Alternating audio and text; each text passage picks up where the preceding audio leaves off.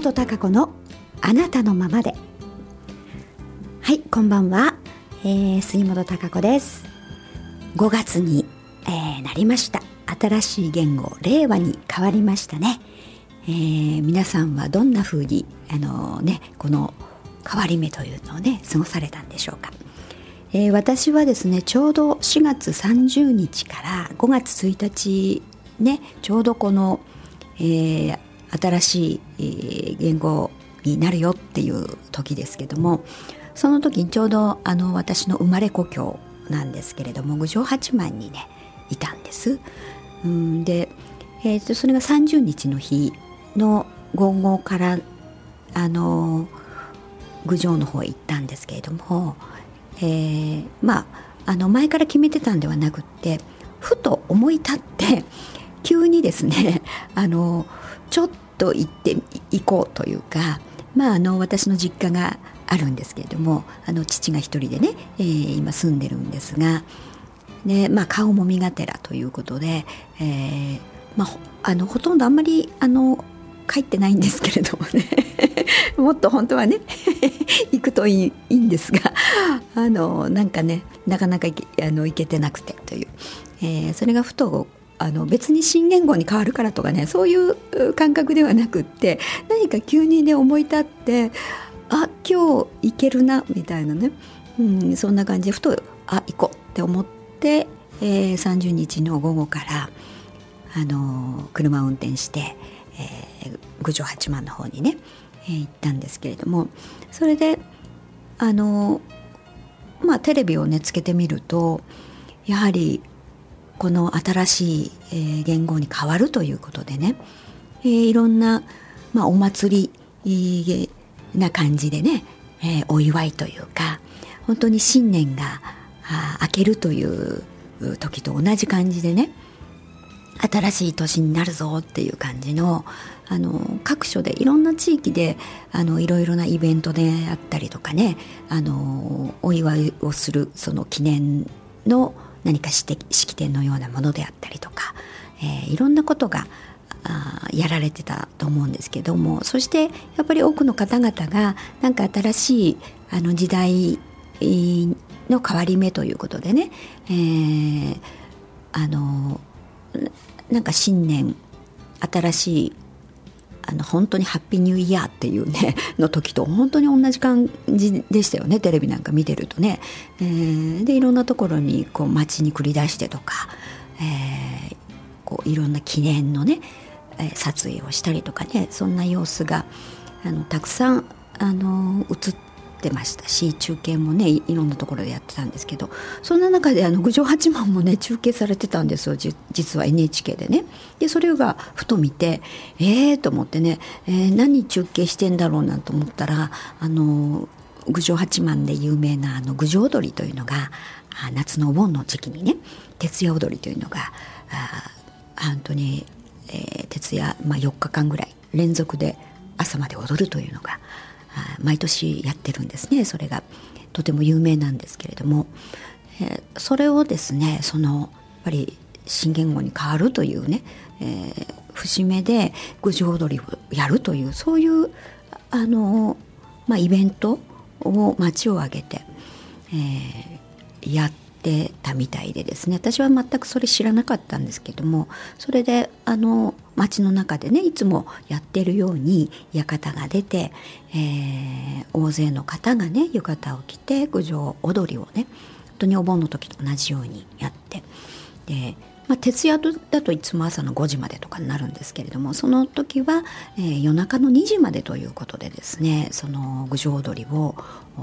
やるっていうことでそれであのなんか NHK からなんかでも中継っていうのが入ってたんですよね。で結構長い時間あのやってたりしてで私はまあ あの五葉八幡には行ってたんですけどあの自宅にいてね 家の中からテレビ見ててそれを初めて知ったという感じなんですけれども、えー、ねなんか知ってたら浴衣でも来て行ったかななんてね行ってもよかったかななんても思ったんですけど。ああそんなことやってるんだなんて思いながらね。で見てて。そして、えー、いよいよその、えー、変わるぞという夜中のね12時の変わり目の時に、えー、それをあの部屋にいたんですけれどもなんか花火の音がパーンと大きな音がしたんですよ。でふと外見見上げたら、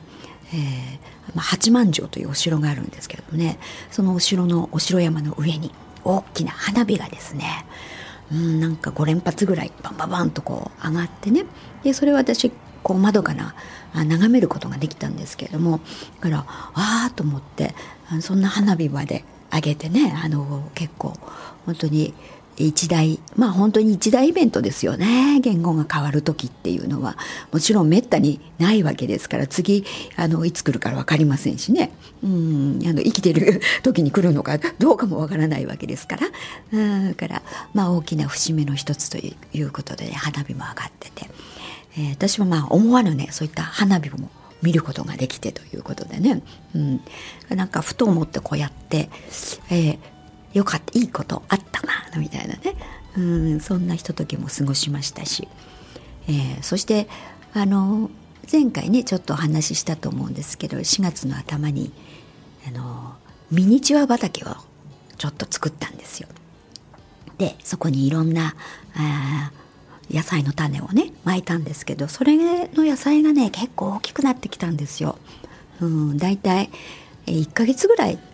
経ちましたね。うん、やっぱり野菜の成長って早いですよね。本当にあのびっくりするくらいあの種種だったのがね、えー、もう一気にあの今大根大根菜とかね小松菜やっぱり早いですね。大きくなってます。あもう食べれる。うん、ちょっと小ぶり小ぶりですが食べれるレベルに、あの、育ってきて、まあ、そんなのをねあの見るのも毎日ね成長していくのも楽しみにこう見ながら一段とそのだからワクワク感が増えてきたというか、うん、それをあの自分で育てたものを食べられるっていうかな。で大きくなっていくやっぱりその成長が嬉しいじゃないですか。なんかね見てるのが。そんなあのことをですね、えー、ふと思うことを行動して、えー、見ているんですよね、うん、実際に。だから皆さんはどうでしょうか？ふと思って、えー、ね、行動をしたよってことありますか、うん、結構まあ私の周りでね、あのー、何人かはね、えー、こんなことをややりましたとかやってますみたいなことはあの聞聞いてるんですけれどもね、うん、あの実際に皆さんもね、えー、あの私のお話を聞いてね、えー、じゃあちょっとやってみようかっていうことで、えー、やられた方もいるんじゃないかと思いますけれどもね、うん、本当にあのちょっとしたことでいいんですよ。そんなあの大層な大きなことじゃなくてね。ふと自分がやっぱりこうこうしたいなって思うことをあのやっぱり行動に後回しにするんじゃなくて移してみる。うんそしてあの今までねやりたいなと思っててもずっとなんかやれてなかったことであったりとかやっぱり今そういうことを、まあ、自分の中の思いっていうものに従って、まあ、本心ですよね。あの頭で思考で考えてねあのやった方がいいとかあのやると得かなみたいなね、そういう損得のことではなくって本当にあの自分の心の内から込み上げてくるふと思うこと、うん、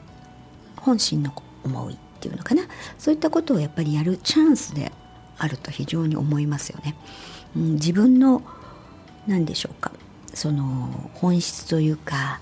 あ自分のそこにやっぱり秘めた良さっていうものがね自分がそれをいいとか悪いとか判断は別としてねうんその良し悪しっていう判断をつける必要はないと思うんですが、うん、それとは別にやっぱり自分の中に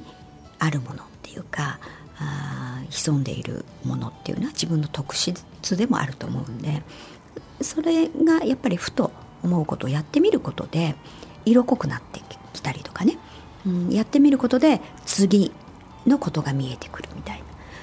それを繰り返していくことでやっぱりあ何か自分の特質を極めていく、うん、そういったものを、えー、磨いていくっていうのかな。自分の精度を上げていく、うん、そういったことが始まっていると思いますね。うん、だからあのどんどんね、うん、周りの目とかね、えー、言われることを気にするんではなくてやっぱり一人一人違いますからね、うん、同じはないんでね、えー、真似しててもしょうがないし、えー、あの、うん、自分がやっぱり思うことっていうのをやらないと結局は後であのやらない方が後悔するんですよ人間って、うん、だからその結果にとらわれるんではなくてね、うん、結果がどうなるだろうとかそういうことをなんだろうあの心配するんではなくてねそちらを考えるんではなくあやってみるっていうことがとても大事だと思いますね。やってみることで見えてくることっていっぱいあるし、うん、チャレンジしなければやっぱり何も始まらないっていうか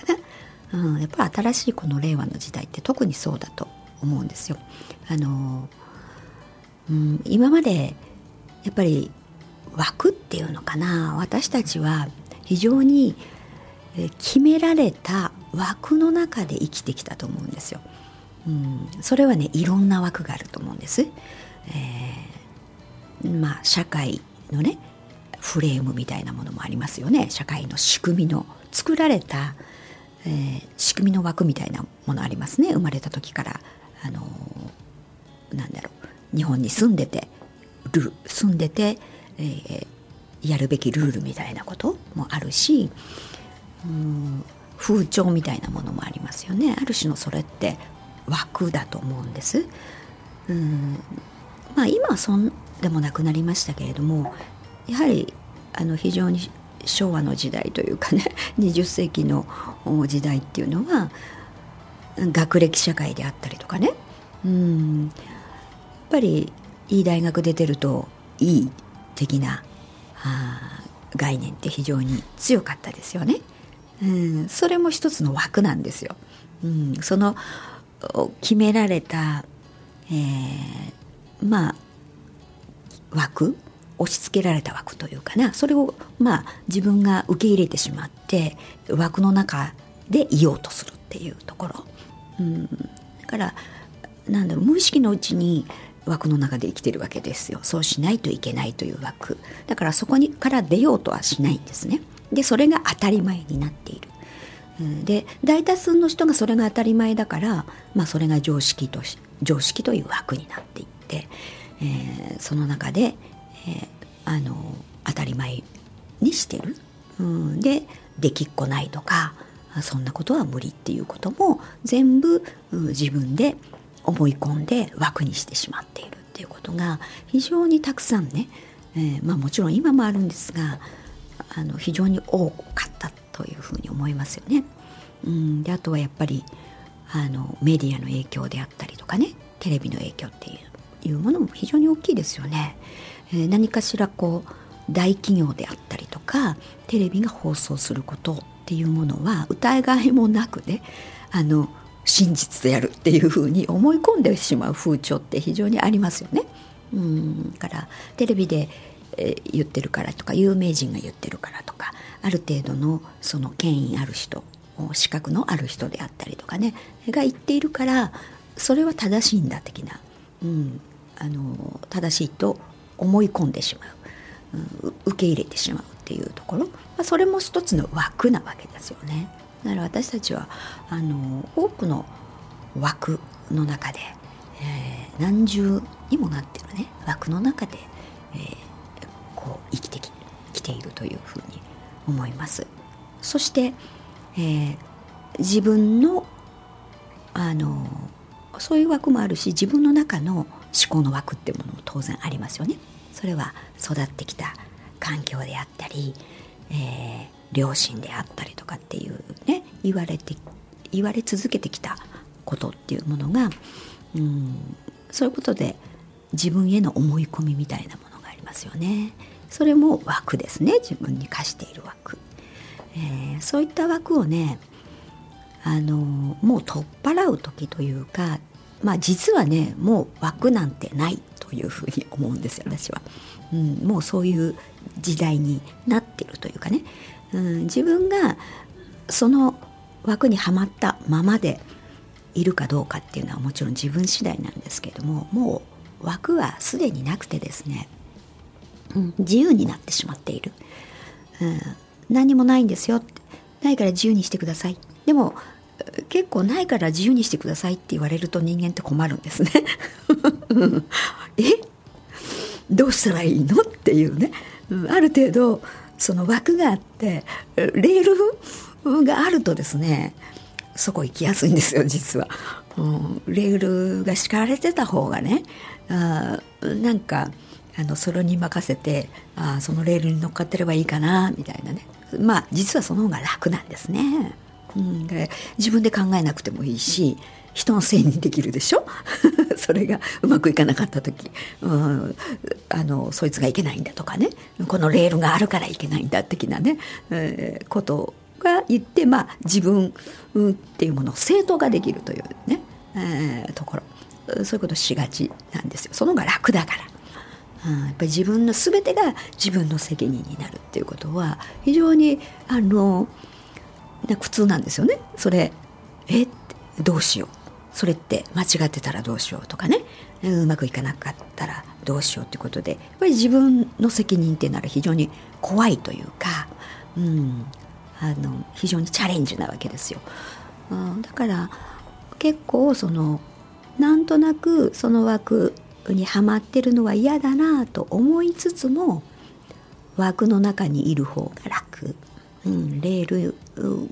に敷かれてる方が楽と、うん、まあその分制限はあるんだけれどもそれに甘んじているというね、うん、そんなあ風な方もね、えー、多いのかなと。まあ結構大多数の方がそうかもしれないですよね。でもね、うん、やっぱりこの新しい時代まあそれ徐々にねそのもちろんずっとこうあの移行しつつね波動レベルから言ってもずっとそれが移行しつつこうずっと来てるわけですよ。うんだけれどもやっぱりますますその令和というね、えー、まあ形自体も変わりましたよね。うんそれはやっぱりこう今までのエネルギーというものだけではなくて形にこう現れてきてるわけですよ変化が。あだから大きくねやっぱりその枠というものは実はもうないんだよと、うん、ない自由になったとこ。そうするとねあとは自分の概念で概念なんですよね。自分がどう思い込んでるか、うん、あの自分で作った枠。私はこの中でにしかいられないとかこの枠、うん、この中でいるっていうね、うん、自分で決めつけてるあ思い込みの概念の枠というものそこさそこを取っ払うかどうかというところに、えー、どんどん今来てるんですよねだからいろんなものがいろんな枠がね今壊れつつあります。うんだけれども結構なんでそのその枠があった方が都合がいい人たちっていうのも実はいるわけなんですよ。うん、それがやっぱりそのテレビの報道となってね、えー、一部の報道しか流れないとかね、うん、だから実は真実と思ってることが真実ではないという部分、うん、その方が都合がいいから、えー、そういう報道を流してそれを信じ込ませるというかな。そ、うん、だから勝手にその枠というものをそれを受け取ってその枠にして、えー、自分にはめていくわけですよね。でその中だけでこう動いていこうというふうな発想になるということでね、うん、少しずつそれもまあ今壊れ始めてはいますよね。いろんなインターネットの普及であったりとかあ Facebook であったりとか YouTube であったりとかでね、えー、自分の意見であったり、えー、実はあの世界各国ではねこんなことが起きてますよなんてことを発信する人が増えてきて、うん、本当の現状が見えてきたりしてっていうところにいる。うん。だからそうじゃない方が都合がいい人っていうのはやはりあの多くの人にね恐怖を植え付けると思うし不安がらせる、うん、恐怖によってコントロールしようとするっていうね、うん、そんなあ世の中というものがずっと続いてき、えー、たんだと思いますけれどもどんどんどんどん今それがね変わり始めていて、えー、実は自分がそこから脱しようと思えば十分、うん、あの出られるという状態になっていると思いますもう今の時点でね。うん、えだけどそこに甘んじるようとしているかどうかをまあ自分次第出れるのは出れるよっていうね。うん、だからどんどんどんどんやっぱり、えー、その自分に中にあるものに自分自身が気気がついていくっていうことがね、始まっていると思います。どうでしょうか皆さん。うん、いろんなね自分自身に気がついている方っていうのも多いんじゃないでしょうかね。うん、自分の中に、えー、あるもの、うん、なんか自分の中の思いっていうもの、うん、それをねやはりどんどんどんどん表現していってください。えー、それがやはり形になっていくし、えー、自分の作りたい世界というものがそうすることによってできていくんですよね。うんだからその思い込みのその概念とか自分の信じている観念っていうものっていうので結局今までの世の中ってできてるんですよ。だからどれだけ自分の意識があの現実の世界に影響しているかっていうことをあの本当にもう知る時があの来てるんですよね。えー、だからそう信じてるようにやっぱり世の中動いていくんですよね。うんだから、まあ、花粉症予報とかやるようになりましたよね。うん、あれ花粉症予報なんてやりだしたから余計花粉ってひどのひどくなってるんですよね。だってそうあ花粉だって思いますもん。から自分はちょっとくしゃみとか出るとねあ花粉症かもしんないって、うん、花粉症だっていうふうに決めつけるわけでしょ結局自分の中でね、うん、花粉症にするんですよね。うん、からそうななっていくっていうその影響っていうのは非常に大きいんですよね。それが全体の結局意識の相違になっている。だからでもその枠、うん、取れるんだよっていうことがどんどん分かってきて、えー、自分のその観念信念とかありたい世界うん、ありたい現実っていうものがなんだ自分の思い込みどう思い込むか、うん、どういう信念を持つかどういう概念を持つかっていうことであの現実変わっていくんだ。変えることができるんだよっていうこと、うん、をあのもう知るべき時が来ているしそれに気がつき始めている人があのたくさん出てきているんだと思います。だからあの皆さんもね勇気を持って、えー、自分の思い、えー、っていうものをどんどん表現していってそれをやってみるっていうことがね、えー、新しい世界を作るということにつながっていくと思うんですね。だからそこにねあのちょっとこう勇気をね持ってほしいなっていうふうにあの思います。そこはねちょっとぬるま湯からこう引っ張り出される感じがあるかもしれないけれども、えー、それはねもう仕方がないところでね、えー、どんどん怖がらずやってほしいなっていうふうに思ってます。はい、そして、えー、だんだんちょっと終わりに近づいてきましたが一つねあの私もね、えー、そんな中での新しいねあの YouTube のあのチャンネルをね作ったんですね。今日実はあ第1回ということで初めてあの新しいバージョンをアップしたんですけど自然の中でねのんびりトークっていうのをね、えー、自然の景色をあの動画で、えー、配信しながらね撮ってるものがありますので是非見てもらいたいなと思います、えー、そしてですねそれでは今日リクエストをですね曲いただいておりますので、え最後におかけしたいと思います、え愛子さんからリクエストをいただきました、えーと、音の輪さんというねえー、方なんです。音はね音楽の音をして平和の和と書くんですが音の和さんで「喜びの歌」